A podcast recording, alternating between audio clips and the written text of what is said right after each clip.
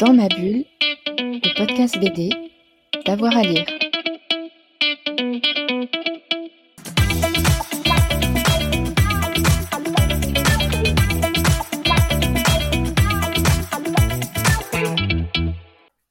Tous et à toutes, bienvenue dans ce nouvel épisode de Dans ma bulle, votre podcast 100% BD avec avoir à lire.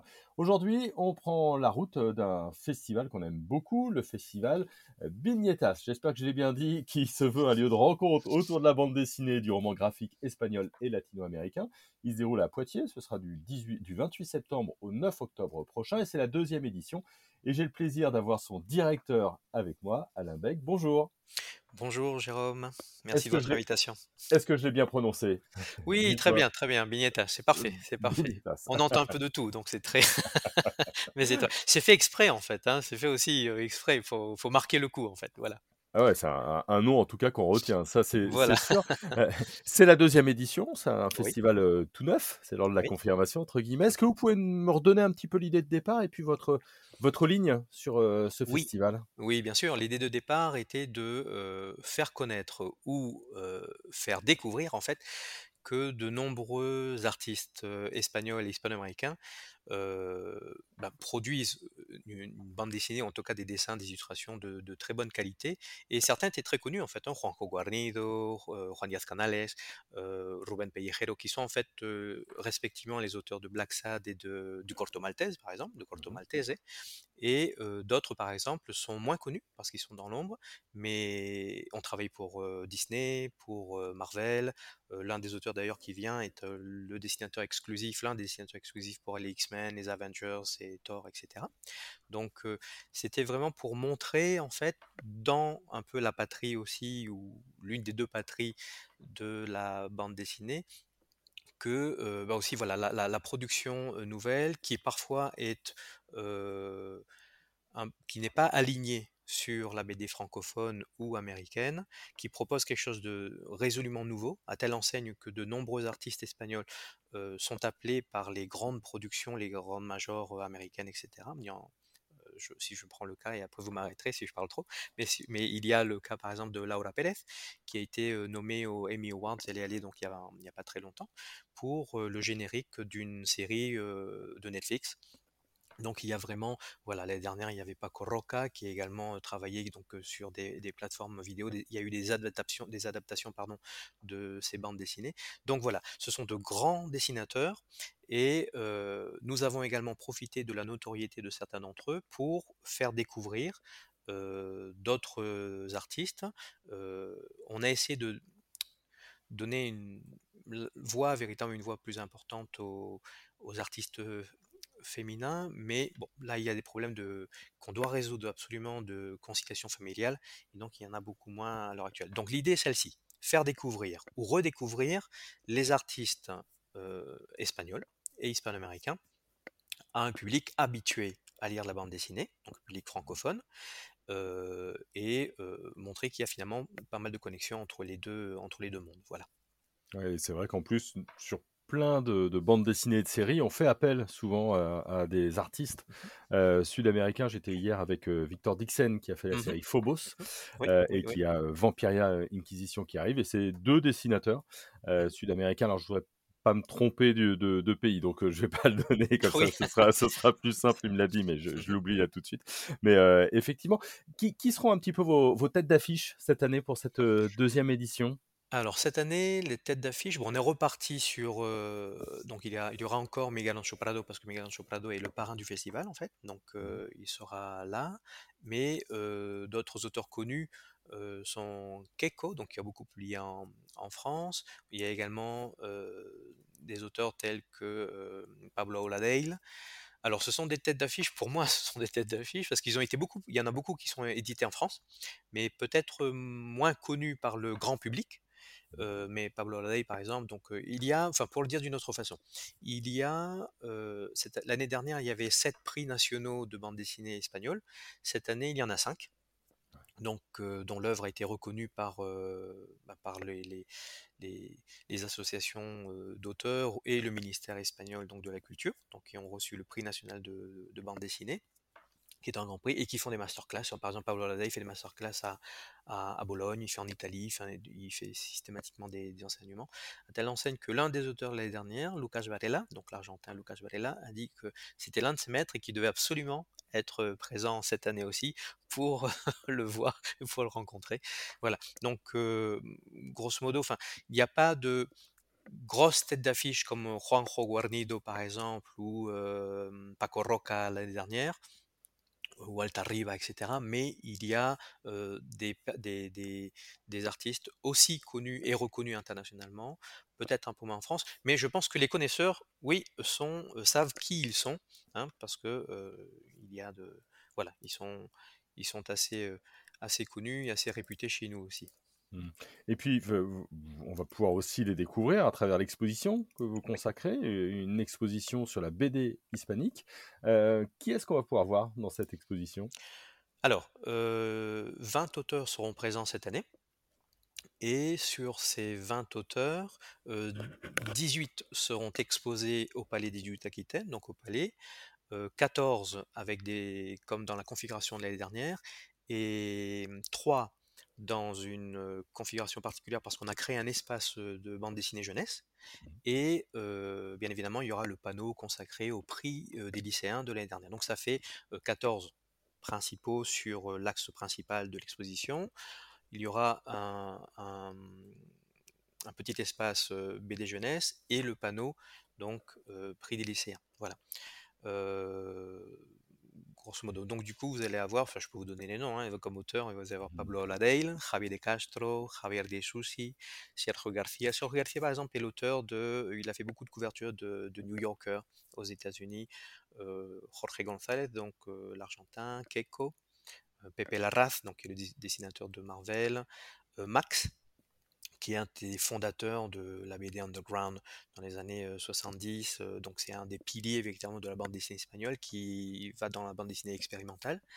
Albert Montes, Alberto Montt, donc le Chilien, Lola Moral, Álvaro Ortiz, Chole Otero qui était venu la dernière, qui a reçu le prix du festival, donc le Baudet d'Or, Ana Peñas, Laura Pérez, Miguel Sobrado, Josune Urrutia et Lucas Varela qui revient pour, euh, mais qui parce, parce qu'il a obtenu, il a reçu cette année le prix des lycéens, donc il mmh. revient euh, comme euh, lauréat du prix des lycéens cette année. Voilà. Et, puis autre temps fort, vous avez aussi une exposition, mais alors là dédiée à un mmh seul auteur, c'est Joachim Aubert. Puy-Garneau, je ne l'ai pas prononcé avec l'accent, mais il est espagnol. On, le connaît sous le nom de Kim. Hein, donc voilà, grosse exposition que vous, vous lui consacrez. Oui, alors là, on est très très très content parce qu'en fait, il n'avait jamais eu de rétrospective, euh, nulle part. Et il était très fier et très excité à l'idée de, venir et de, de voir l'exposition qu'on lui consacre, où on va retracer un petit peu. C'est un auteur de un peu de, donc de à la fois de l'avant-garde et euh, un des piliers de la bande dessinée espagnole, qui s'est découvert en fait auteur euh, en solo tardivement. Mmh. Mais quand on a reçu ces planches, on était très, enfin, très étonné. C'était très émouvant de voir comment il travaille à l'ancienne. C'est un travail de fourmi. Il passe des heures à faire une planche à l'ancienne pas à l'ordinateur et toujours à l'ancienne, ce qui fait que de très nombreuses planches ont été perdues. Lui-même ne sait pas ce qu'il a fait. parfois, il les découvre, dit tiens, j'ai fait ça. Quand est-ce que j'ai pu faire cette planche-là? Je me souviens plus du tout.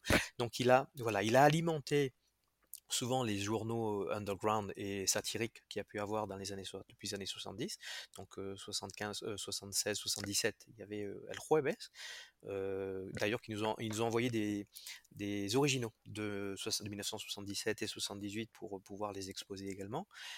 Il a travaillé pour Penthouse aux États-Unis il a fait de des peintures huile sur, sur bois qu'il a vendu aux États-Unis aussi. C'est un artiste très complet, mais très discret, très timide, et donc personne n'a véritablement prêté attention à toute son œuvre. donc là, ce sera l'occasion. Il y aura différents panneaux, en fait, il y aura différents aspects, donc son rapport avec la revue El Jueves, la revue satirique, qui a tiré pas mal de problèmes juridiques d'ailleurs, sa relation ensuite avec Antonio Altarriba, et ensuite son travail en solo, je dirais, qui est tout à fait récent. Voilà. Mmh. C'est vrai que c'est un, joli programme. Hein. On peut aller le voir directement sur votre site web mmh. pour le festival.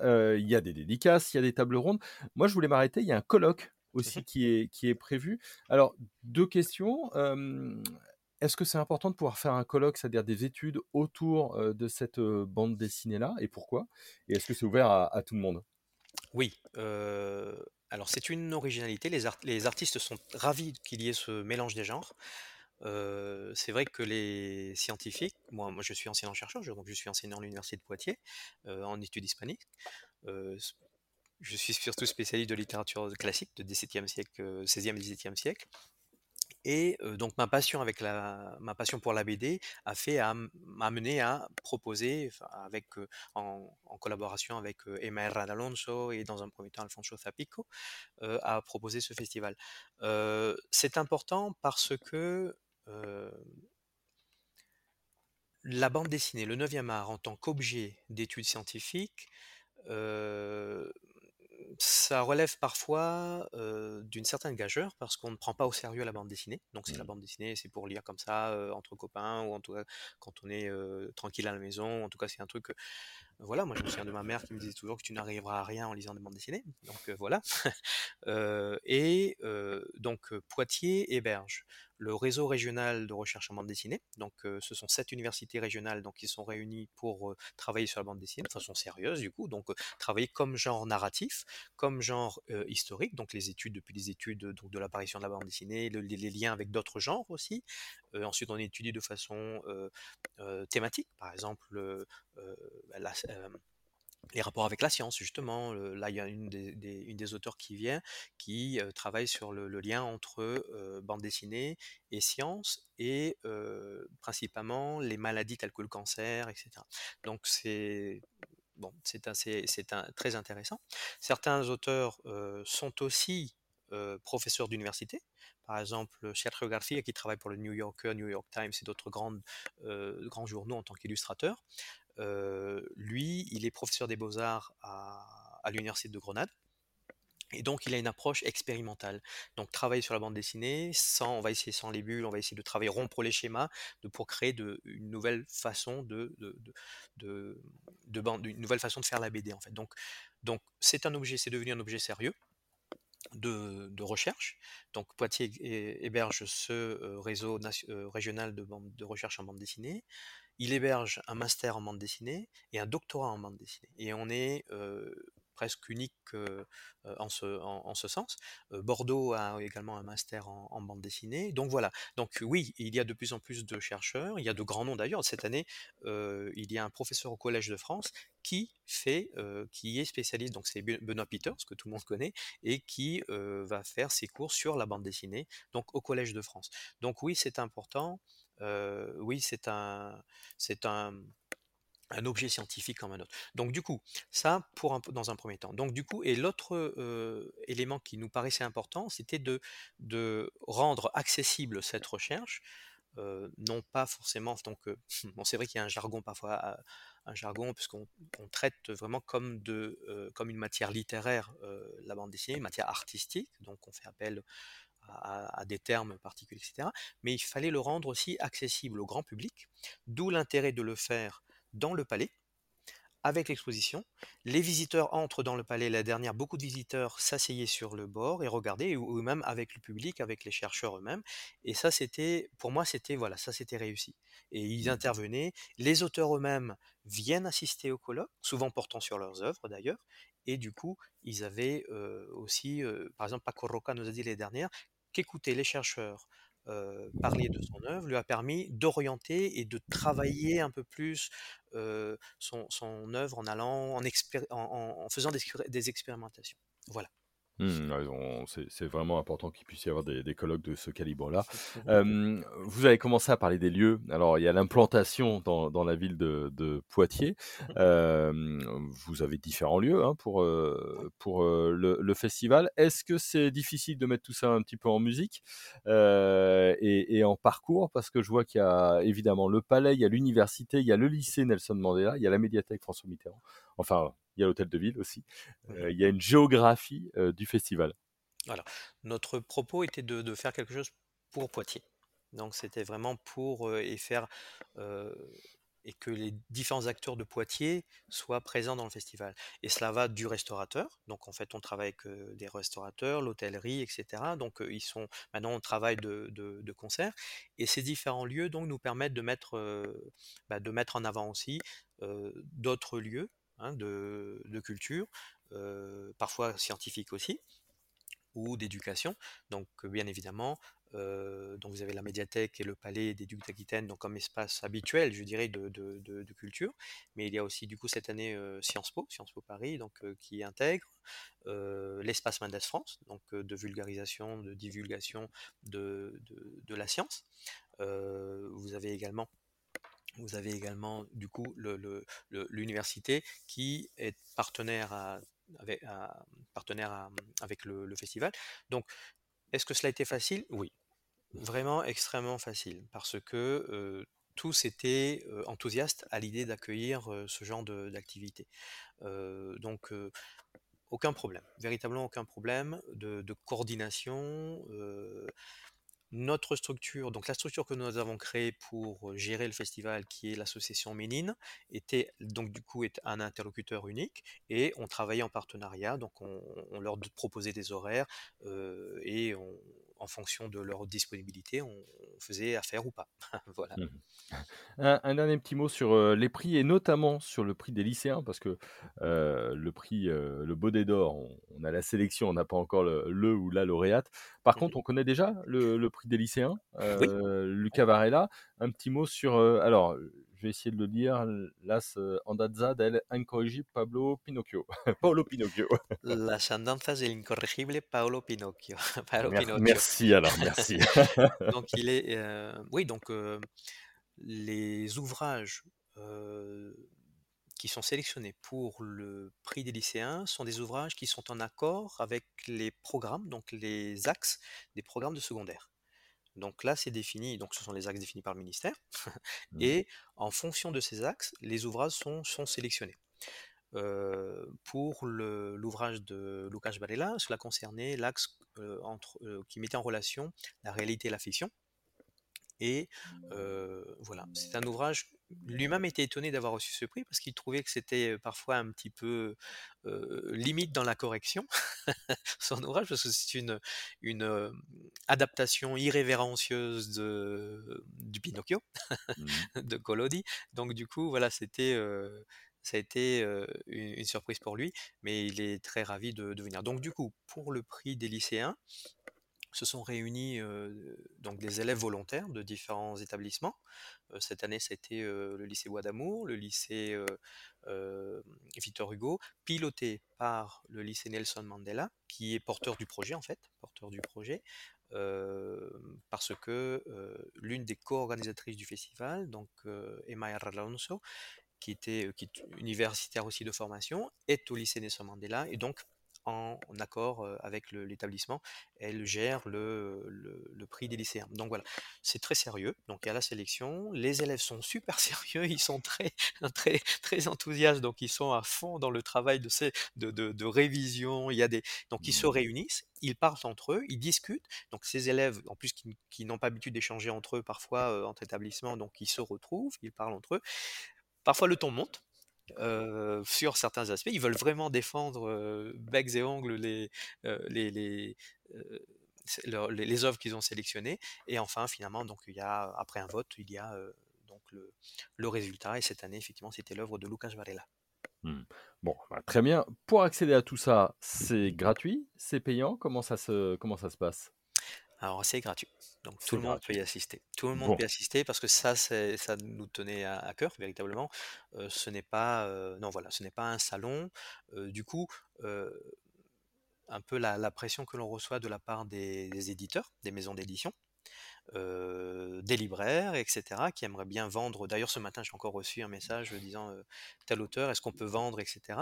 Alors l'intérêt, ce que l'on veut bien évidemment, c'est il fallait trouver avoir un compromis, un compromis entre le public, c'est ce qui nous intéresse, ce n'est pas tant la, maison d'édition, qui, a également ses intérêts, mais ça on verra peut-être dans un second temps, enfin, ou dans un troisième temps, mais le, public, c'est le public qui nous intéresse, donc qu'il découvre et qu'il en profite et qu'il se plaise à, assister au festival Vignettage. Donc du coup, pour que lui puisse avoir, pour que le public puisse avoir l'ouvrage à faire dédicacer par l'auteur. Donc on a fait appel à deux librairies sur Poitiers qui sont mis en accord. Ils partagent même d'ailleurs les mêmes fonds, ils se divisent. Donc c'est vraiment très très bien, vraiment en, très bonne harmonie tout cela. Euh, donc c'est la librairie Gilbert Joseph et la librairie bien évidemment Bulle d'encre de Poitiers. Et euh, ensemble, dans le palais, euh, dans le palais du Aquitaine, le dernier jour, donc le jour de présentation des ouvrages et de dédicaces, main dans la main, donc ils vendront les ouvrages qu'ils ont déjà commandés pour que le public puisse voilà. Ce qui n'empêche pas, du coup, et ça, également c'est important pour nous, que ceux qui ont déjà l'ouvrage à la maison puissent venir avec son ouvrage, parce que voilà, c'est le sien, c'est son exemplaire, et puissent le faire dédicacer également. Euh, donc il n'y a pas obligation d'achat. Euh, ça, ça nous tenait, c'était vraiment euh, très important pour nous. donc il n'y a pas obligation d'achat parce que l'accent est mis sur la relation entre public et artiste. Voilà. Mmh. Eh ben, en tout cas, ça fait envie. Merci beaucoup Alain. De rien, merci. On, va inciter tout le monde à venir donc à ce festival euh, Bignetas à Poitiers. Euh, donc du 28 septembre, j'ai progressé pendant l'émission. donc du 28 septembre au 9 euh, octobre. Allez voir le site, il est très complet, il y a toutes les activités, il y a plein de choses vraiment passionnantes. Hein. on, vous encourage à y aller, puis à nous faire un, petit retour si vous y êtes, si vous comptez y aller. On sera ravis. Merci à tout le monde, on se retrouve très vite pour une nouvelle émission de Dans ma bulle. Euh, et évidemment, n'oubliez pas de vous abonner, comme ça vous aurez la petite notification à chaque nouvel épisode. Bonne journée à tout le monde. Dans ma bulle, le podcast BD, d'avoir à lire.